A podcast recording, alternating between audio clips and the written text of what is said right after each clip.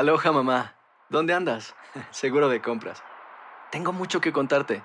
Hawái es increíble. He estado de un lado a otro con mi unidad. Todos son súper talentosos. Ya reparamos otro helicóptero Blackhawk y oficialmente formamos nuestro equipo de fútbol. Para la próxima te cuento cómo voy con el surf y me cuentas qué te pareció el podcast que te compartí, ¿ok? Te quiero mucho. Be All You Can Be, visitando goarmy.com diagonal español.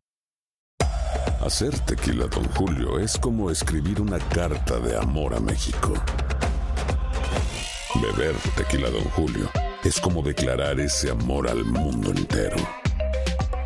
Don Julio es el tequila de lujo original, hecho con la misma pasión que recorre las raíces de nuestro país.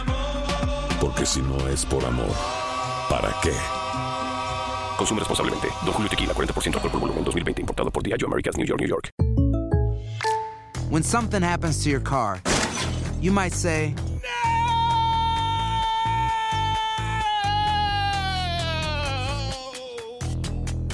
My car. but what you really need to say is something that can actually help. Like a good neighbor, State Farm is there. And just like that, State Farm is there to help you file your claim right on the State Farm mobile app. So just remember, like a good neighbor, State Farm is there. State Farm, Bloomington, Illinois. Boost Mobile tiene una gran oferta para que aproveches tu reembolso de impuestos al máximo y te mantengas conectado. Al cambiarte a Boost, recibe un 50% de descuento en tu primer mes de datos ilimitados. O, con un plan ilimitado de 40 dólares, llévate un Samsung Galaxy A15 5G por $39.99. Obtén los mejores teléfonos en las redes 5G más grandes del país. Con Boost Mobile, cambiarse es fácil. Solo visita boostmobile.com. Boost Mobile, sin miedo al éxito. Para clientes nuevos y solamente en línea, requiere AroPay. 50% de descuento en el primer mes requiere un plan de 25 dólares al mes. Aplican otras restricciones. Visita boostmobile.com para detalles.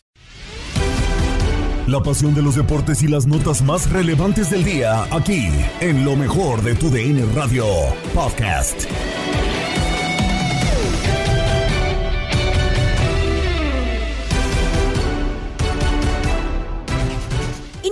Una semana cargada de información en el podcast Lo mejor de tu DN Radio. Gabriela Ramos les da la bienvenida y los invita a acompañarnos en este episodio. Cruz Azul es el equipo de la recalificación porque se creció en la parte final de la fase regular. ¿Hasta dónde llegará? El debate en Fútbol Club con Diego Peña, Gabriel Sainz, Ramón Morales y Raúl Méndez. En el olvido quedó una de las peores goleadas sufridas por Cruz Azul en su historia. El 7-0 ante América en los últimos partidos de la máquina se ha borrado para ilusionarse primero de cara a la reclasificación y de ser posible liguilla. Desde el puesto 16 tomó Raúl el Potro Gutiérrez al cuadro de la Noria. Con 16 unidades conseguidas, la máquina logró ascender hasta la séptima posición para recibir la repesca en el Estadio Azteca. Creo que, que, Cruz Azul, eh, pese al lapso que, que vivió, no deja de ser equipo grande y un equipo grande siempre pelea campeonatos. Entonces, hoy que tenemos esa posibilidad, vamos a, a seguir luchando por ello y, coincido totalmente con, con, ese concepto, ¿no? que, que Cruz Azul eh, en liguilla y, como se dan siempre los torneos en, en nuestro país, cualquier cosa puede pasar. Durante el nuevo ciclo con el Potro la ofensiva no ha sido un problema. En todos los duelos que dirigió, dos goles por partido registró con siete anotadores diferentes en donde destacan Gonzalo Carneiro, Uriel Antuna con dos goles cada uno, así como Michael Estrada con tres. Cerrar con cuatro triunfos le da a la máquina el cierre más importante de los equipos que pelearán por repechaje. Mazatlán, Pumas, León y Chivas fueron las víctimas en el final del torneo para la máquina. Para quedar campeón, lo dije anteriormente, eh, venimos hilando victorias, eh, venimos jugando muy bien, con mucha confianza y creo que estamos cerrando de muy buena forma, ¿no? Al final de cuentas todos tenemos esa confianza en lo, que se ha trabajado en la semana, en lo que nos transmite el profe y en los que nos transmitimos cada uno adentro del campo. Una de las peores goleadas en el torneo sacudió al conjunto cementero. A pesar de todo, el 7-0 logró quedar atrás en el cuadro de la Noria. Tu DN, Diego Peña.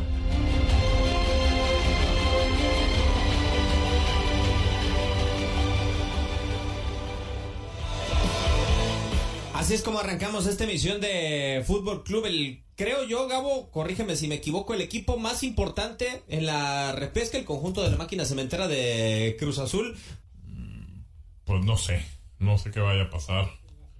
En la repesca veo partidos No, no te estoy preguntando si va a ganar, si ah, va a pasar, ah, o sea, ¿es el ah. más importante hoy por lo que trae detrás, el más fortalecido o no? Yo creo que no. ¿No? No, yo creo que no. Capitán ya empezó a necear. Otros. Existen otros, creo yo. Creo yo. No sé Qué diga. No sé qué diga el señor Ramón Morales. A ¿Sobre ver. quién hablan? ¿Sobre qué equipo? De Cruz Azul. Tiene sus chances como los tienen otros, aunque sus chances son en un porcentaje menor. Pero no tiene un factor anímico que no traen otros. O sea, No. reponerse un 7-0, como por ejemplo. Reponerse un 7-0, pero si acabara de ser hace dos días, sí, pero no fue hace dos días, es 7-0. Bueno, Raúl Méndez, ya escuchaste cómo está acá la mesa calientita. A mí me gustaría preguntarte, Méndez, desde tu punto de vista, ¿cómo llega Cruz Azul entonces a esta repesca? Y mira que Cruz Azul, por mucho que haya mejorado con, con Raúl Gutiérrez, porque el arranque fue eh, terrible para la máquina, sobre todo esa dolorosa derrota contra el América, yo por la eliminatoria que va a tener contra León, que es otro equipo que creo que ha estado sobre la misma línea, son dos clubes eh, muy poco fiables en lo defensivo, creo que en esta eliminatoria o en este duelo va a haber muchos goles porque no saben defenderse, creo que ahí va a ser la diferencia, el equipo que sea más contundente adelante y sea capaz de manejar la ventaja que tenga es el que va a avanzar, pero Cruz Azul creo que da a lo mejor para avanzar en ese partido, llegar a la liguilla y no le veo más futuro a Cruz Azul, ¿eh? ¿Por Ahí está. Ahí está. Yo pienso lo mismo. ¿Por qué? Pues porque no, Cruz Azul no lo veo como un equipo consistente. Sí lo rescata Raúl Gutiérrez, pero estaba prácticamente desahuciado en el abismo, no encuentro equilibrio. Insisto, es un equipo que no sabe defender, que ofensivamente no tiene un referente para hacer gol, que tampoco tiene un medio campo equilibrado, que, que te genere mucho. Creo que es muy dependiente para atacar de Antuna. Si Antuna no está en su día, si no está en el partido, este equipo sufre por generar y las pocas que tiene tampoco es tan contundente. Podemos pasar la lista de los delanteros después de Santi Jiménez y no hay ninguno que, que por ahí se consolide.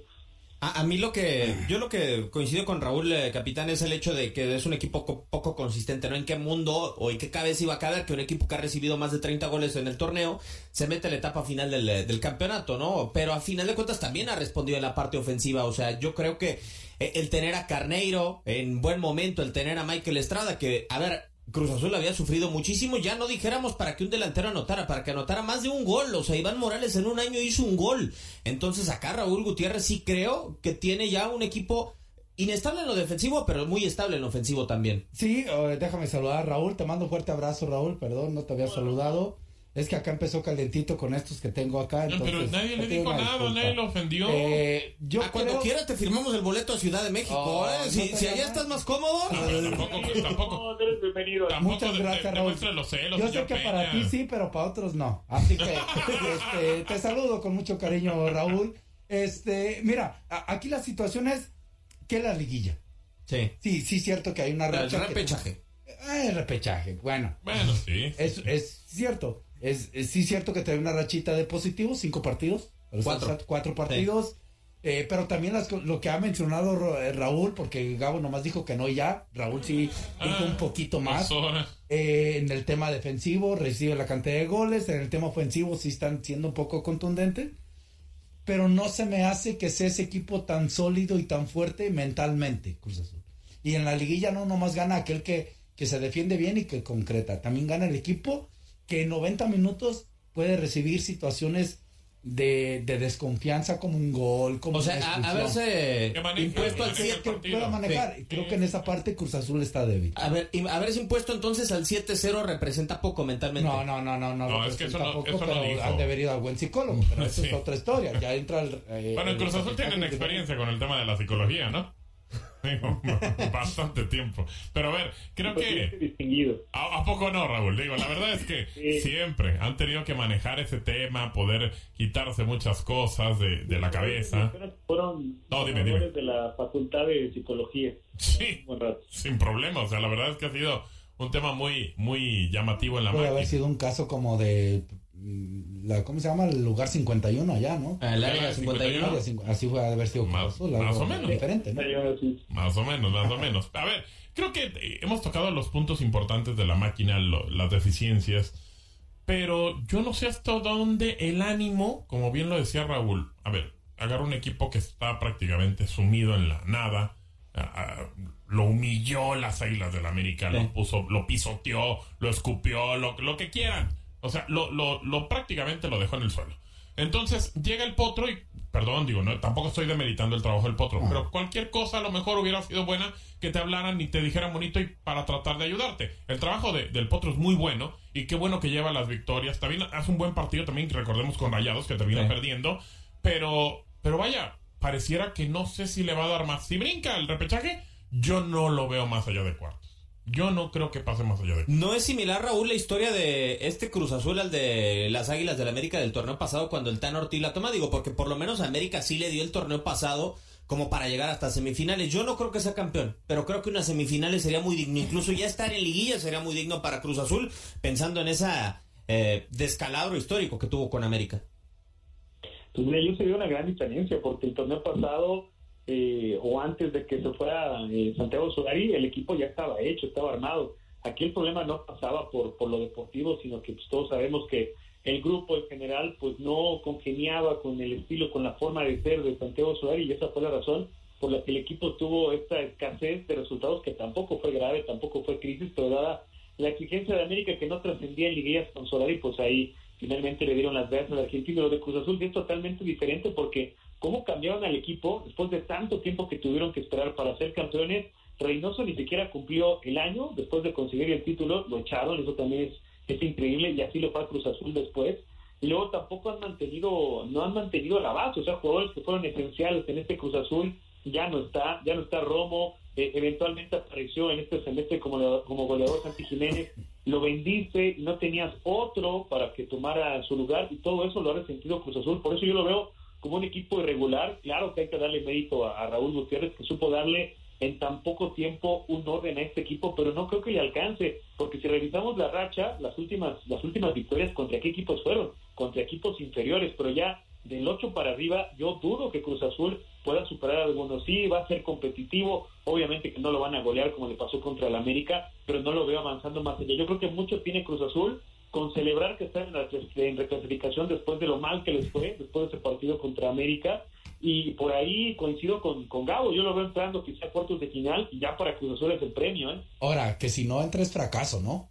O sea, Completamente. si no pasa el repechaje. Por, por lo que sea, eh, por la historia, por, por, todo. por lo, lo que Por es el equipo, los jugadores, los lo que cambios que tiene que estar por lo menos en cuartos de final. Mismo caso que tiene el Guadalajara también. Claro. Bueno, para mí el Guadalajara, desde lo que es el temporada, retrocedió. Para mí mal. Ah, no, claro. Para mí termina una Pero, temporada claro. mal. Pero, pero si no está en Pero, cuartos pero, de final, pero si ya el calendario, no, el formato te da Te esa te pos- permite. posibilidad de jugar un repechaje y lo pasas y calificas, ah, bueno, es otra cosa. Ya ellos internamente, hablo de ellos, evaluarán si es bueno o malo el torneo. Pero terminar en lugar 9, cuando el torneo pasado fuiste el 6, para mí retrocediste. claro, completamente. Eh, de Guadalajara vamos a estar hablando un poquito más adelante. Yo no sé, Ramón, me llamaría mucho la atención el mensaje que pueda haber al interior con, eh, con el Potro Gutiérrez. Si sabe que se va a quedar, si no sabe si va- se va a quedar, porque eso también es un punto añadido, ¿no? De seguro que el Potro se le está jugando al igual que el resto del plantel. O sea, gran parte del plantel, o sea, por ejemplo, Cata, Vaca, tantas críticas, tantas situaciones, o sea, eh, se quieren quedar en la máquina porque es un lugar totalmente de privilegio. Entonces, ellos saben que conforme vayan avanzando y alcancen una mejor etapa, eh, mayores son las posibilidades de mantenerse en el equipo. Mira, a, a como va la racha esta de que termina de Cruz Azul de cuatro partidos, eh, yo dejaría el potro. Ok. Me da la sensación, esa es una sensación que tengo desde afuera, que depende mucho de la estabilidad, estabilidad emocional de la empresa Cruz Azul. ¿Qué pasa en el interior de la empresa? Sí. Para decidir si sigue o no sigue. Pero también me da la sensación de que quieren como de que demuestra que calificas o califica, gana el repechaje y ese es tu lugar. Yo lo dejaría por el hecho de que a otros entrenadores con menos le dieron más oportunidades. Sí. A este señor mismo que llegó, el Aguirre, el que sacaron. Mandó su currículum y toma, pegó, porque estuvo buscando en muchos equipos. Yo Sí. lo sé. De acuerdo. Y le dieron Cruz Azul, mira. Tuvo la fortuna. Lo que sí, Raúl, es que muchas veces eh, esta directiva, o sea, es, es un albur para el Potro Gutiérrez. Puede llegar muy lejos, como lo dice eh, Ramón, y a lo mejor no pega, pero también es una oportunidad que no se le había dado al Potro en primera división, ¿no? Y que de seguro la tiene que exprimir al máximo que pueda como entrenador. Sí, no, no es fácil, más para un entrenador que se especializó en trabajar con selecciones, con jóvenes, dar el salto a nivel profesional y dirigir clubes en primera es, es otra cosa, es otro nivel y al Potro no le habían dado esa oportunidad.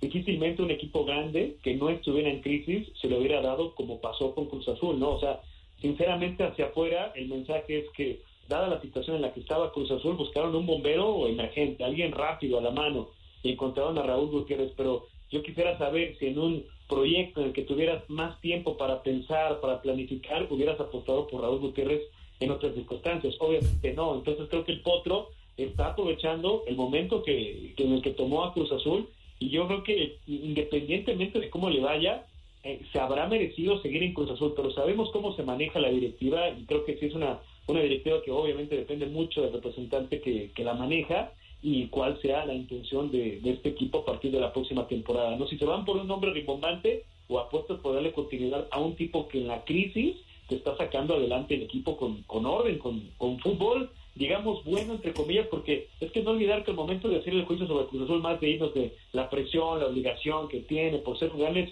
cómo lo agarró Raúl Gutiérrez y dónde lo tiene ahora. Ya hablábamos de la máquina porque su choque ante Chivas fue de los juegos que llamó la atención en la jornada 17. El análisis en la porra con Diego Peña, Ramón Morales y Toño Murillo. Acuerdo, pues arrancamos con el mejor juego de la jornada, ¿no, Antoine? El Cruz Azul contra el Guadalajara. Vámonos tendidos. A mí me gustó. A mí también. Sobre todo el segundo tiempo. Sí. El segundo tiempo creo que subió de intensidad.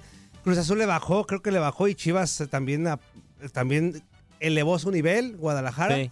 Este, pero a mí me pareció un buen partido que se disfrutó de principio a fin.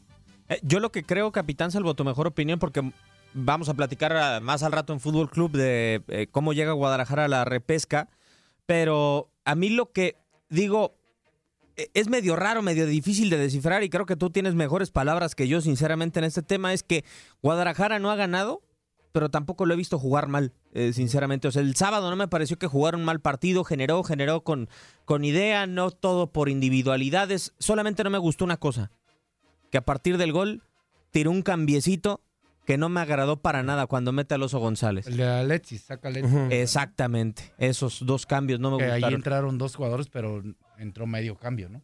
Sí. Porque pues, el otro era Ormeño en ese momento. Sí, exactamente, también. yo, yo a mí, eh, el primer tiempo a mí no me gustó. Ajá, ok. Gran gol de Antuna. Sí. Digo, creo, hay que decirlo. Eh, el segundo mejora bastante, los dos, los Sí. dos equipos como espectáculo mejoran. Este golazo de Checo, ahí sí ponme el aplauso a Checo. este, Sí, sí, sí. Aparte se agarró. digamos, ¿Se qué? Ah, No, ya. No puedo decirlo. Eh, pues es que es contención, capitán, rompe y acomódate. Sí, y, aco- y una media vuelta muy buena, ¿no? Y después eh, un abucheo a- al equipo del Guadalajara, pero en especial a los dos centrales. ¿A los dos qué, perdón? A los dos centrales. En el gol no tienen En más. el- sí. Sobre todo, perdón, entiendo la elaboración que va teniendo Cruz Azul, pero hay veces, hay, hay un momento donde ya para definir la, la situación del gol, era de Olivas.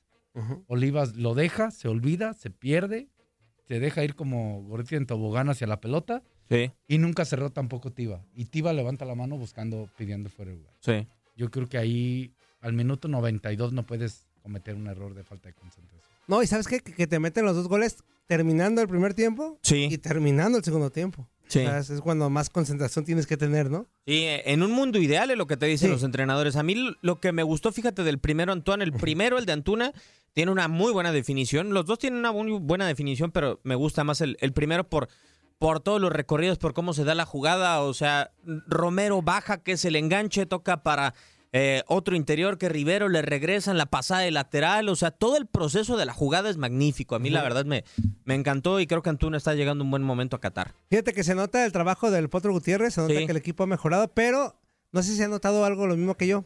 En los segundos tiempos como que se, se cae Cruz Azul, se aplatana un poquito y eso aprovecha el rival. O sea, Puede ser. gracias a Dios, a veces no le, no le, a pesar de que le baja, no ha perdido los partidos, como en este caso que fue el, el sábado pasado en el Azteca. Pero yo siento que en los segundos tiempos el Cruz Azul se llega a caer un poquito y ahí es donde los rivales aprovechan. Obviamente no estoy demeritando lo que has hecho, No, porque coincido contigo. Para mí Guadalajara sigue con esa misma intención de jugar, así pierda, gana los partidos, sigue con esa misma intención de jugar. De acuerdo. Eh, yo no sé, capitán, ya no te pregunté tu, tu opinión. ¿Tú cambiarías algo de estas chivas? Digo, porque sigue la misma alineación que ha utilizado, que le dio durante esos siete partidos, pero no ha ganado. Eh, no sé si ya se empieza a convertir en un momento de eh, hay que modificar algo. Eh, también señalando que Beltrán no estuvo por la expulsión. Sí, yo creo que no le va a modificar. La, digo, eso no es modificar. Va a entrar Beltrán, Ajá. pero va a seguir igual. No, no, no creo que ahora le cambie. No sé si, perdón, planifique de mejor manera los, los partidos o, o buscando an- a- anular al rival. Le toca con un rival que ya lo ha dejado fuera en repechaje, como Puebla. Sí. Este, que le va a dar la iniciativa. Puebla se la va a dar a Chivas. Y veremos ahí la capacidad que tengan los dos. Yo creo que es un partido parejo, ¿eh? Sí, muy. Totalmente de acuerdo. ¿Tú cómo lo ves, ¿tú cómo lo ves Antoine? El partido como tal, yo también lo veo parejito, un poquito inclinado, si me preguntas, porcentaje mínimo al, al Puebla por la localía. Este, lo veo un poquito mejor en cuanto a conjunto, lo veo mejor. Este, pero, y aparte que nunca, nunca baja los brazos el Puebla, ¿no? Ya sabemos. Pero sí lo veo, si me preguntas un porcentaje mínimo, arribita el Puebla, pero lo veo muy parejo el, el partido como tal. Sí, y aparte, pero tiene una gran ventaja Guadalajara, estaba sacando ya los datos estadísticos. Y, y Chivas, este, quitando el, el partido de repechaje que perdió en penales, o sea, en los 90 minutos reglamentarios, Guadalajara no pierde contra Puebla en el Cuauhtémoc desde el 2018. O sea, es una cancha que normalmente le, le- le pinta bien. Digo, hay empates y una victoria de Chivas. Quedó Pero- en repechaje con un, penales. ¿no? Sí, con penales, Sí. exactamente. Pero en los últimos años es una cancha que normalmente a Chivas, no digo que se le facilite, pero le va bien. Este, cosa contraria cuando va a Zapopan Puebla, que es cuando Sí. a Puebla le va bien. Están, están como Sí. volteados, ¿no? Sí, totalmente de acuerdo. Vamos a ver si Guadalajara puede aprovechar esa parte, ¿no? La afición ya tiene su favorito y no, no es América, ni Chivas, ni Cruz Azul. Escucha Misión Centroamérica con Gabo Sainz. Bueno, buenos días. Buenos días, ¿quién habla? Yo, Gabo, aquí, este, Javier Argueta. ¿Qué pasó, mi Javi? ¿Cómo andas? Pues aquí era saludándote y escuchándote entre semana, todo el fin de semana, toda la actividad que tuviste. Sí, La verdad, felicitaciones, ¿eh? Muchas gracias, amigo, muchas gracias. Qué buen dúo hacen entre, bueno, qué buen trío, por así decirlo, entre Tato, tú y Camacho. Muchas gracias. Lo único desagradable que no me gustó fue lo de Maxito Andalón, que se la pasó llorando todo el partido. Llore y llore, pobre muchacho, ¿no? Pues yo pienso que son lágrimas de cocodrilo porque pues por algo dicen el Judas, ya ahorita ya está, iba saliendo Coca del estadio y él ya sabía qué equipo le iba a ir, al América. No me digas. Pues, ¿a poco hay otro mejor? No, pues no sé, es que tú le vas a las águilas. Nah, es cierto. No, este, pues hablando de, de lo que estaba viendo en el torneo, la verdad que, pues, yo pienso que va a quedar, si no es América, va a ser, ah, yo le tiro más como a Monterrey. Rayados. Sí. Pero pues acuérdate que Rayados también pierde muchos jugadores para selección. Pues sí, pero ya ves cómo se ponen bien, ahora sí que por así decirlo, ¿no? Se ponen bien, bien recios los de allá, los, del- norte, y siempre pues, le quieren ganar a los de la capital. Entonces, pues ahorita, por lo menos, pues Azul no creo que haga nada. Chivas, pues ya ves que no, no consiguió el milagro. No, no, no. ¿no? Entonces, este, pues algo, algo, algo este, complicado la, la liguilla, pero pues a darle para adelante, pues ya que, O sea, tu candidato número uno para ser campeón es las águilas. claro, las Águilas y después yo pienso que de Monterrey, tercero, pues yo creo que Santos. Vamos, vamos a ver, Santos también está jugando muy bien ayer. eh, dos golazos de Correa, ¿eh? Muy buenas definiciones sobre todo. Pero bueno, a ver, a ver qué pasa. Mi Javi, ¿algo más? Pues nada, Gabo, pues para saludarte y felicitarte por tu programa y este y pues me quedó una duda, algo que escuché ayer, ¿ya van a quitar ese programa chafa, el de Nutilandia? ¿Cómo? No entendí. ¿Ya van a quitar ese programa el de Nutilandia? No, no creo que lo quiten. Eh, le gusta a los directivos de la empresa. No sé por qué, pero les gusta. Pues sí, sí tiene algo, tiene algo de bueno, sí que no, yo también lo escucho. A veces no puedo llamar, pero aquí estamos siempre en sintonía. Ah, bueno, pues ya está, mi Javi. Te mando un abrazo. Sale, Gabo, aquí. Venga. Cuídate, ahí está. Estás escuchando el podcast de lo mejor de tu DN Radio, con toda la información del mundo de los deportes. No te vayas, ya regresamos. Tu DN Radio, también en podcast. Vivimos tu pasión.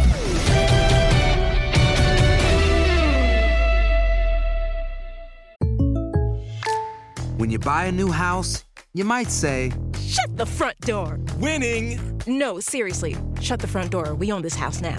But you actually need to say, Like a good neighbor, State Farm is there.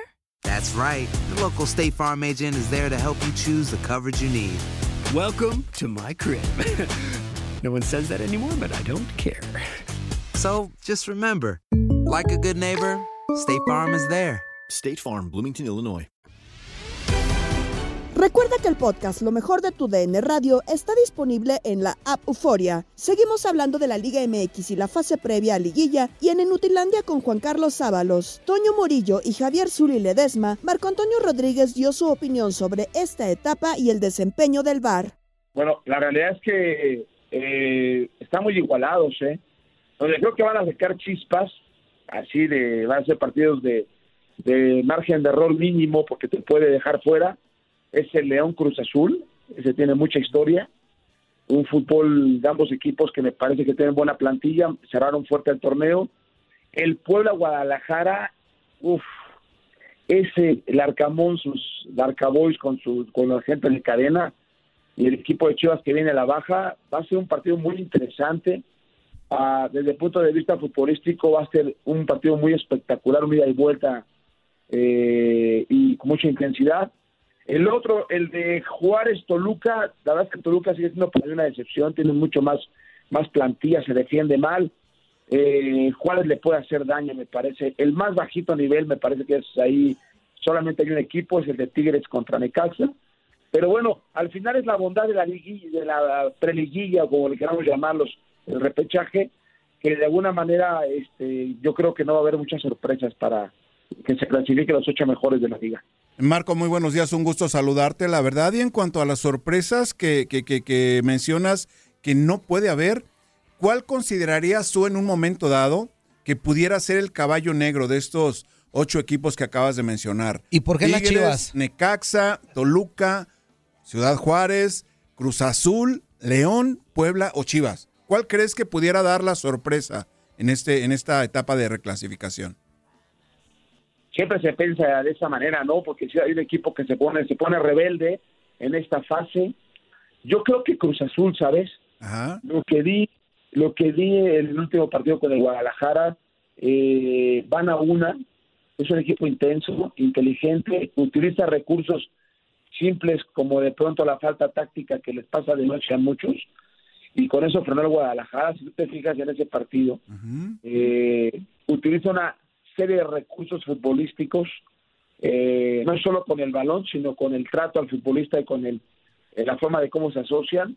Eh, Cruz Azul, Cruz Azul tiene, puede, puede hacer mucho ruido en esta liguilla. Y la gente de Puebla también, parece que la gente de Puebla, aunque la, realidad es que sí tiene, eh, ya no es el mismo Puebla, pero sí es un equipo muy competitivo de, en cuanto a ser equipo rocoso, complicado, eh, férreo, con recursos futbolísticos de la misma forma, eh, juegan bien al fútbol, se defienden mal, pero atacan con todo, eh, es un equipo valiente, irreverente, eh, creo que estos dos, estos dos equipos van a hacer mucho daño en la liguilla. Oye, amigo, un abrazote. Oye, a- a- hacemos una pausa con, con los partidos de repechaje y todo eso, pero oye, en el arbitraje o en el bar específicamente, se siguen tardando un montón para decidir una jugada, ¿no? O sea, sigue el tiempo, perdiéndose mucho tiempo, pues, para decidir si es no. Si, en esta jornada hubo muchas eh, manos ahí que, que se marcaron, otras que no, no terminaron por, por darse como tal, pero, o sea, lo que voy es que se sigue perdiendo mucho tiempo en lo que el árbitro eh, ya deja en revisar, en lo que se decide ir a revisarlo. ¿Sabes qué pienso? Que hay un cierto temor a no equivocarse. Y de alguna manera tratan de buscarle hasta lo más mínimo para poder ser certeros. Y eso está generando eh, la, la- tanto tiempo y al mismo y también la- el, el procedimiento, no, la, lo que genera el juego, la incertidumbre respecto a qué a qué van a qué se va a decidir, qué, qué, van a tomar de, de referencia para marcar una infracción. Por eso creo que ese es el, motivo, no, no es otra cosa más que el miedo al a fallar y quieren ser certeros, sobre todo por tanta crítica que ha existido. Recuerda que el director del VAR en México, que se llama Miguel Chacón, eh, está muy estresado. Él está, es, más, está a punto, están a punto de darlo de baja en el arbitraje mexicano y está tratando de llevarlo al máximo a ver si puede mejorar el arbitraje desde, desde su trinchera y poder ganar otra nueva oportunidad con Armando Achulia.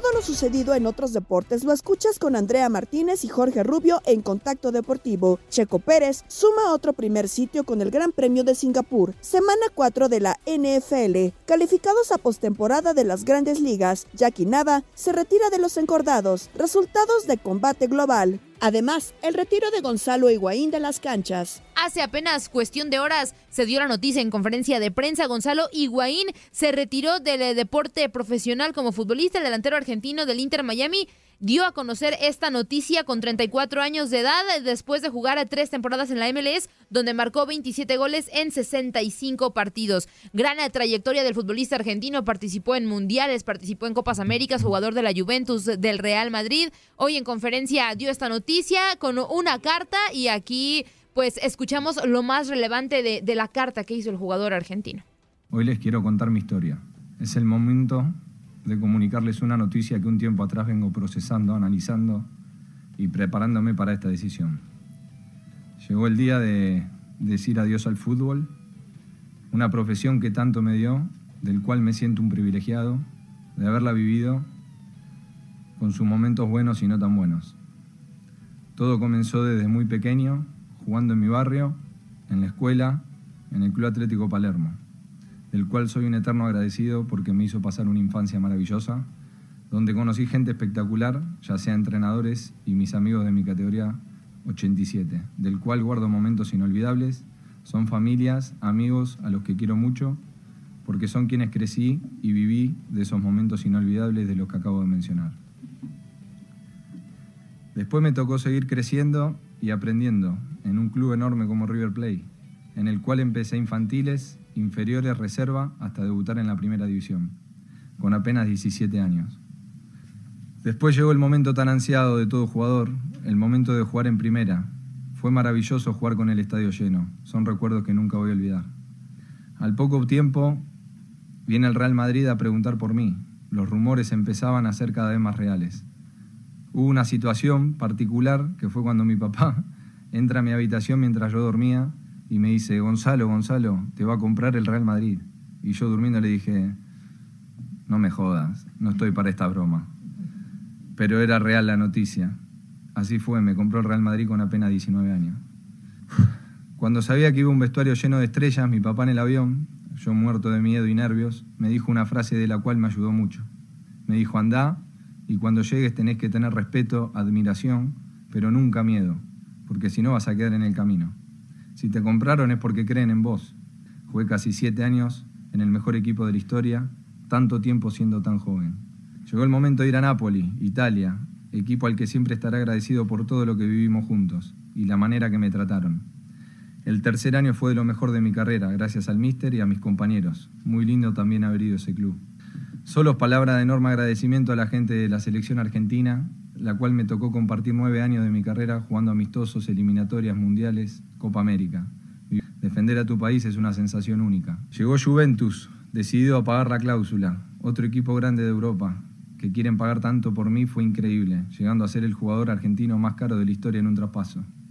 De ahí tuve dos pasos breves por Milan y Chelsea. Es verdad que fue poco tiempo, pero disfruté al máximo y me llevé grandes momentos y personas, a pesar de haber sido breve mi paso por ambos clubes.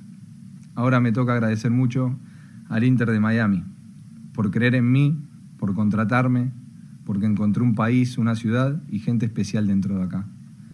Cumplimos el sueño de la familia y de mi mamá, que estaba pasando una situación muy pero muy delicada y antes de partir nos pudo ver jugar juntos nuevamente como cuando éramos chiquitos. Sentimos que fue su gran deseo cumplido. Así que nuevamente gracias Inter de Miami, fue realmente maravilloso poder jugar con Fede. Y vámonos a otros deportes, porque en el automovilismo el Gran Premio de Singapur se llevó a cabo y el mexicano Sergio Checo Pérez ganó el premio de Singapur con lo que conquistó su segunda carrera de la temporada. El monaguesco Charles Leclerc se quedó con el segundo sitio y Carlos Sainz ha terminado en el tercer puesto. Orlando Granillo y Toño Camacho nos tienen los detalles.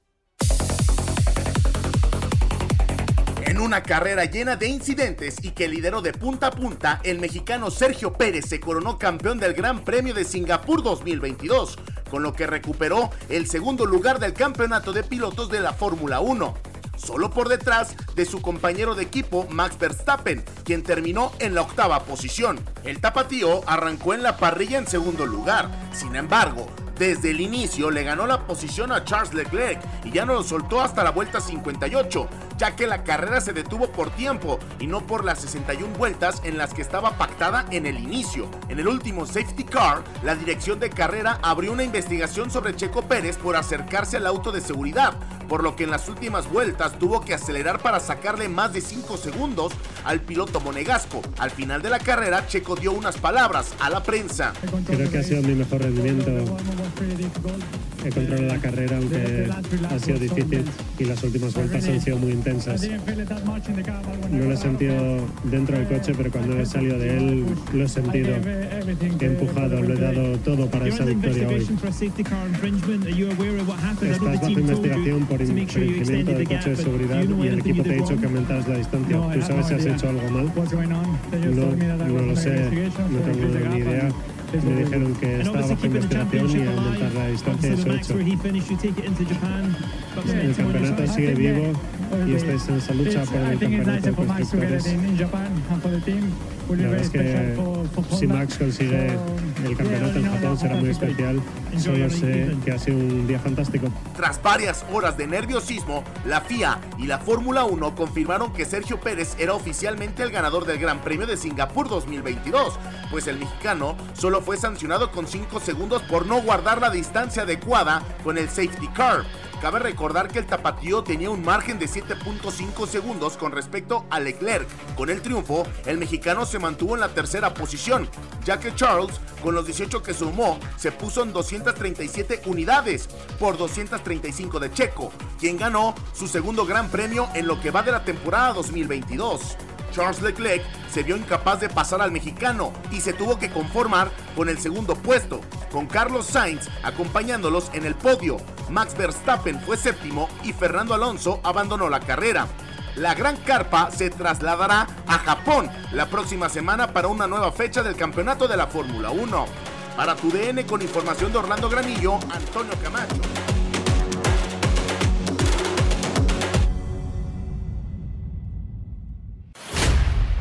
Seguimos con más en Contacto Deportivo. Lo decíamos, es momento de hablar de las grandes ligas. Los padres de San Diego están en postemporada. Todos los detalles los tiene Luis Quiñones, que ya está aquí con nosotros. Luis, ¿cómo estás? Jorge Rubio, Andrea Martínez.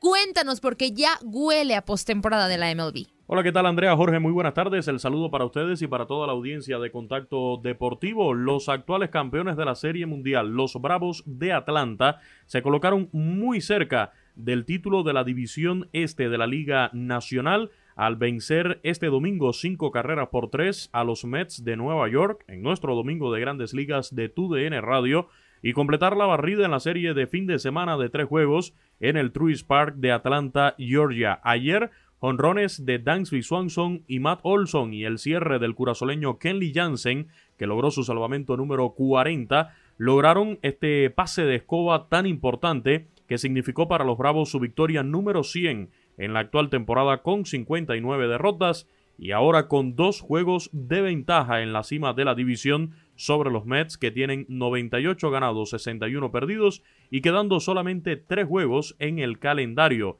En el caso de los Bravos contra los Marlins de Miami y en el caso de los Mets contra los Nacionales de Washington. Por lo tanto, el número mágico para los Bravos es uno para proclamarse campeón de su división. Con una victoria o con una derrota de los Mets estarían ya llevándose el banderín. En otros resultados de este domingo, los White Sox le ganaron dos carreras por una a los padres de San Diego. No obstante, el equipo de los padres logró ya su clasificación a la postemporada, combinándose este resultado con la derrota de los cerveceros de Milwaukee ante los Marlins, cuatro carreras por tres en 12 capítulos. Los cerveceros, que ahora se han alejado a dos juegos de los Phillies de Filadelfia, por el último puesto de comodín de la Liga Nacional. Ayer los Phillies en seis capítulos derrotaron ocho carreras por una a los Nacionales de Washington. En otros resultados del domingo, los Orioles vencieron 3 por 1 a los Yankees de Nueva York. El juez Aaron Judge se fue de 3-0 con un boleto y los tres turnos en los que falló fue por la vía del ponche. Por lo tanto, bajó su promedio ofensivo a 311. Está perdiendo la triple corona porque es líder en carreras impulsadas de la Liga Americana con 130 en jonrones con 61. No ha logrado romper el récord de Roger Maris en la Liga Americana que empató hace unos días pero se ha quedado ahí en 61 cuadrangulares, pero donde se le está escapando la triple corona es en el promedio de bateo, pues en la Liga Americana el que está comandando es Luis Arraez, el venezolano de los mellizos de Minnesota con averaje de 315, le saca un total de 4 puntos de ventaja al juez que está bateando para 311, es otra de las historias a seguir ya para el final de esta temporada. Hablando de historias, Ayer los Cardenales perdieron 7 por 5 ante los Piratas de Pittsburgh. Los Cardenales ya instalados en la postemporada, pero fue un momento épico el jonrón 702 de Albert Pujols, la máquina, en su despedida del Busch Stadium y además el manager Oliver Marmol decidió sacar a sus tres leyendas, a los tres futuros miembros del Salón de la Fama de este equipo de los Cardenales, tanto Adam Wainwright, Yadier Molina y Albert Pujols, juntos del terreno para que el público le regalara una ovación. Y vámonos con información de la NFL porque en la semana número 4 tenemos los resultados en contacto deportivo. Los Chicago Bears cayeron 12 a 20 ante los New York Giants. Tennessee Titans le pegó 24 a 17 a los Indianapolis Colts, mientras que Los Angeles Chargers ganaron 34 a 24 a Houston Texans. Por otro lado, Atlanta Falcons ganó 23 a 20 a Cleveland Browns y Jacksonville Jaguars cayó 21 a 29 ante Philadelphia Eagles. Los Buffalo Bills ganaron por la mínima 23 a 20 a Baltimore Ravens, mientras que Arizona Cardinals ganó 26 a 16 a Carolina Panthers. Denver eh, Broncos se cayó 23 a 32 ante las eh, Vegas Raiders, mientras que Seattle Seahawks ganó 48-45 a Detroit Lions en un duelo de anotaciones. Minnesota Vikings ganó a los Santos de Nueva Orleans 28 a 25. Y vámonos con información eh, del boxeo, porque Orlando Granillo y Toño Camacho nos cuentan el adiós de la princesa azteca. Luego de casi 21 años como boxeadora profesional, la mexicana Jackie Nava, una de las mejores pugilistas latinoamericanas del siglo XXI, se retiró este sábado, como solo ella lo sabe hacer. La tijuanense se llevó la victoria por decisión unánime sobre la argentina Gloria Yancaqueo en un pleito de la división Super Gallo en Tijuana. La princesa azteca sumó su cuadragésima victoria con una tarjeta a favor por 98-92 y 2 por 97 93, luego de ser superior, sobre todo en la segunda parte del combate.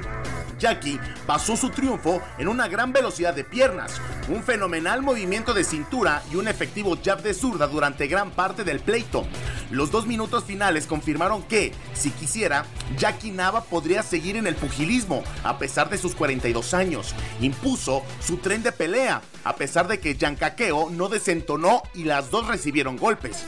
La pelea resultó tan buena que hasta el mismísimo Julio César Chávez se paró para aplaudir a la boxeadora mexicana Jackie, que terminó su carrera con 40 triunfos, 16 por nocaut, 4 derrotas y 4 empates para poner punto final a una de las mejores trayectorias dentro del boxeo de guantes rosas. Es así como la princesa azteca termina un ciclo dentro del deporte de Fistiana.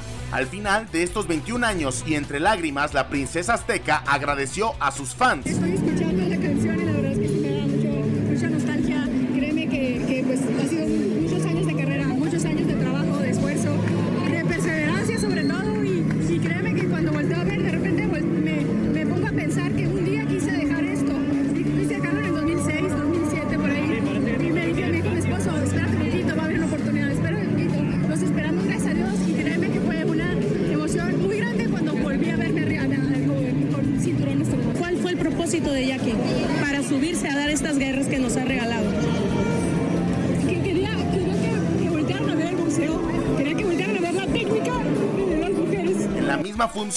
Luis Pantera Neri noqueó en el tercer round a David Severo Carmona en una pelea fácil y de simple trámite para el tijuanense que peleaba en su casa. Con información de Orlando Granillo para tu DN, Antonio Camacho.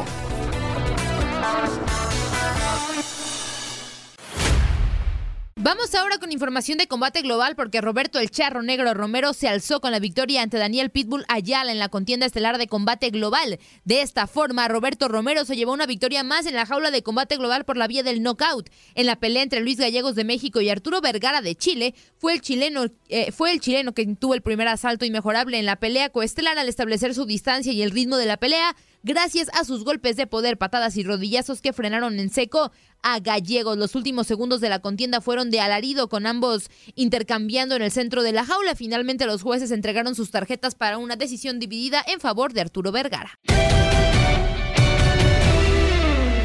Se despide Gabriela Ramos y los invito a seguir los episodios del podcast Lo mejor de tu DN Radio. Mañana nos volvemos a escuchar con el nuevo capítulo del podcast Lo mejor de tu DN Radio. Boost Mobile tiene una gran oferta para que aproveches tu reembolso de impuestos al máximo y te mantengas conectado. Al cambiarte a Boost, recibe un 50% de descuento en tu primer mes de datos ilimitados. O, con un plan ilimitado de 40 dólares, llévate un Samsung Galaxy A15 5G por $39.99. Obtén los mejores teléfonos en las redes 5G más grandes del país. Con Boost Mobile, cambiarse es fácil. Solo visita boostmobile.com. Boost Mobile, sin miedo al éxito. Para clientes nuevos y solamente en línea, requiere AroPay. 50% de descuento en el primer mes requiere un plan de 25 dólares al mes. Aplican otras restricciones. Visita para detalles. Hacer tequila, Don Julio, es como escribir una carta de amor a México. Beber tequila, Don Julio, es como declarar ese amor al mundo entero.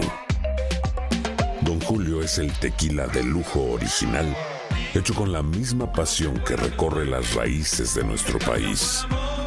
Porque si no es por amor, ¿para qué? Consume responsablemente. Don Julio Tequila, 40% alcohol por volumen, 2020. Importado por Diageo Americas, New York, New York. Hay gente a la que le encanta el McCrispy. Y hay gente que nunca ha probado el McCrispy.